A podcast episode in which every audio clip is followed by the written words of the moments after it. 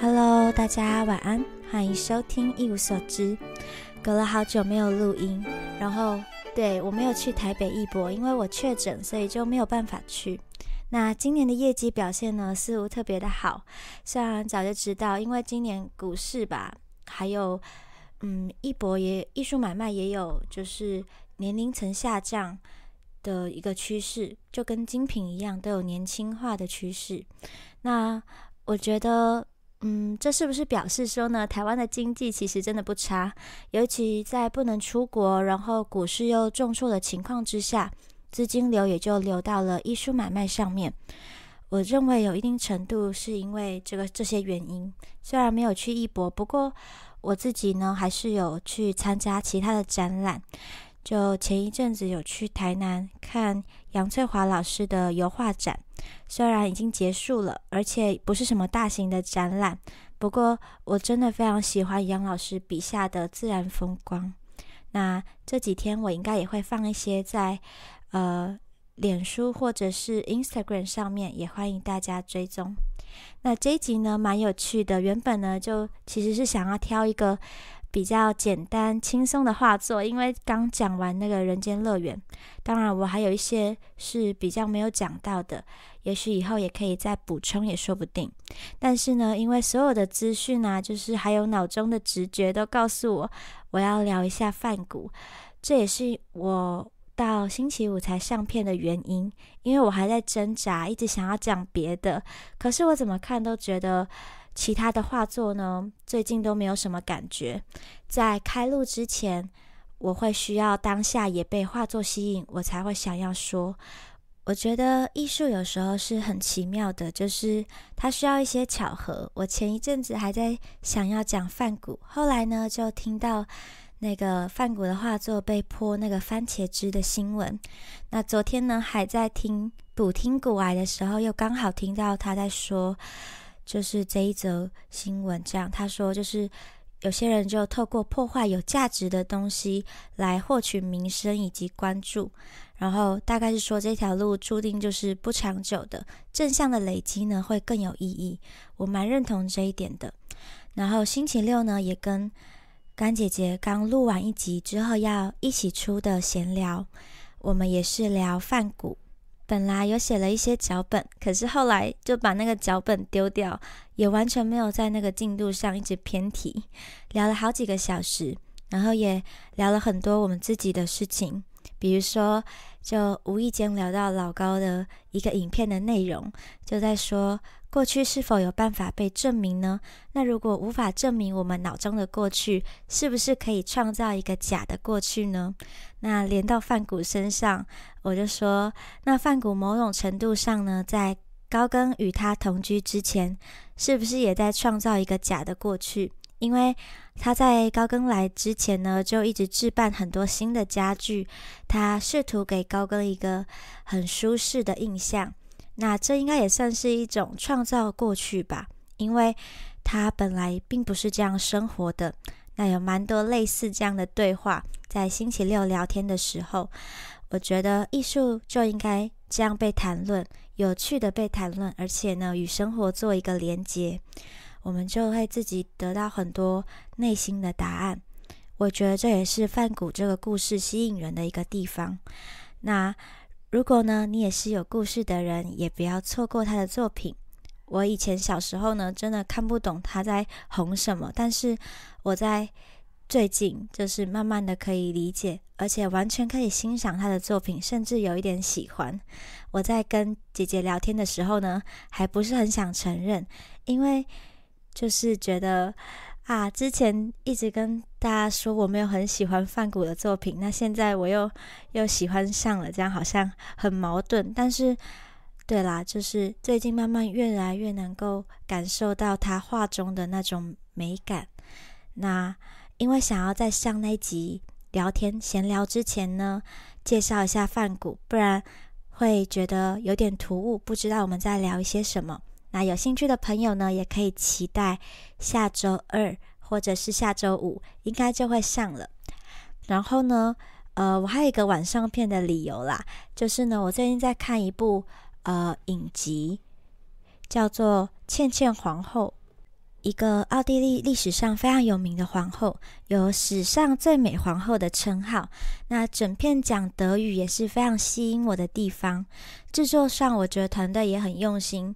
是说，应该有影评是说不输给王宫的宫廷剧。我觉得，对，我蛮认同的。但这一部呢，有一点悲剧导向。毕竟在历史上呢，这位皇后因为不适应宫廷的生活，所以过得非常辛苦。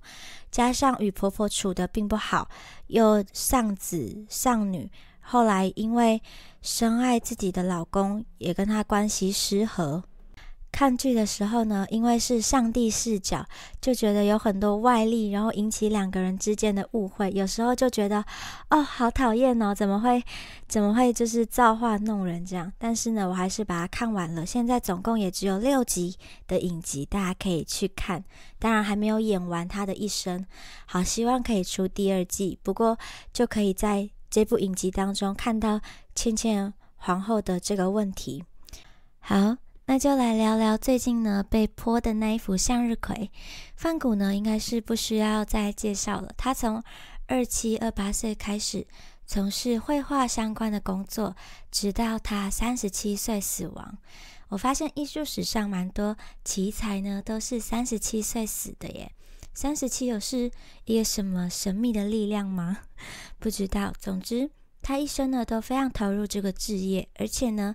也以这个身份死去，让死后有机会遇见他的伯乐弗拉，是一位帮助印象派蛮多的一个画商。很多大师的作品呢，都在弗拉的挖掘之下得以重见天日，也让梵谷的才华呢，不要淹没于。历史的洪流之中，那向日葵之于梵谷呢，应该就像是莲花之于周敦颐。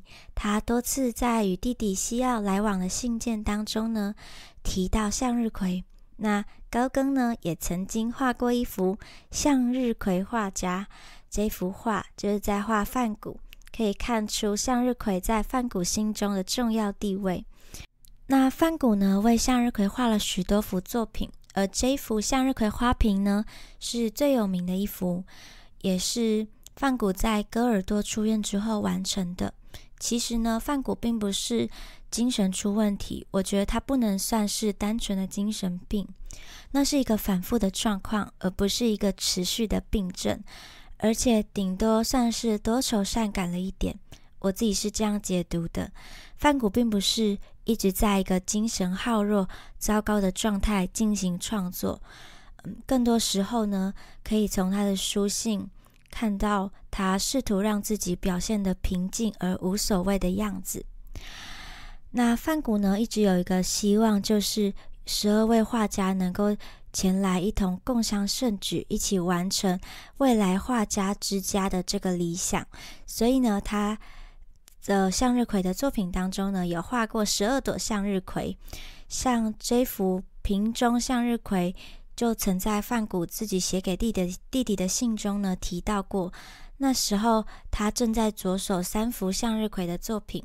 那这一幅呢，是他最喜欢的一幅，是在逆光下画的。他自己说的。那时的他呢，一直很期待高更的到来。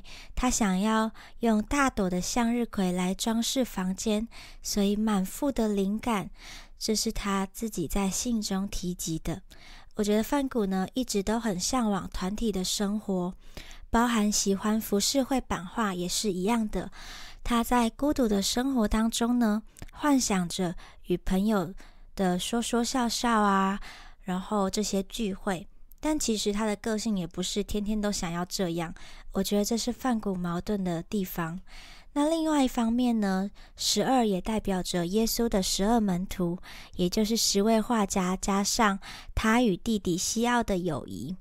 那这幅呢，则是画上了十四朵向日葵，橙色与黄色之间呢相互呼应着，在短而有力的笔触下。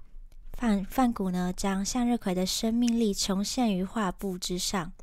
在他的信中呢，他说：“向日葵凋零的很快，所以我必须要一气呵成。”看到这句的时候，我超有感觉的。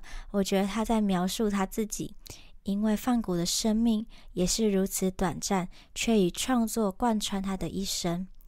那后印象派呢，与传统印象派的差异，在除了在光影之间的变化，也是情感呈现上呢，也有非常多的改变，更加的丰富。那用色彩来表现自己的精神，而范谷呢，也研究补色，让色彩更加鲜明，能够跳出画布。当然，为生活而画的这种无奈，在现实与自己坚持之间挣扎的灵魂，也是范谷的画作与其他人不同的地方，也是其他人无法复制出来的。除了范谷自己多愁的善感的个性呢，他身处的时代，我觉得也是一个造就他很重要。嗯，就是让他陷入痛苦很重要的一个因素。我们之前谈过好几次十九世纪的动乱与美好，那范谷呢，也是在这个时候生活的人。时势造英雄，在这个变变革的时代呢，那时候范谷来到巴黎，正值第三共和国的这个荣景。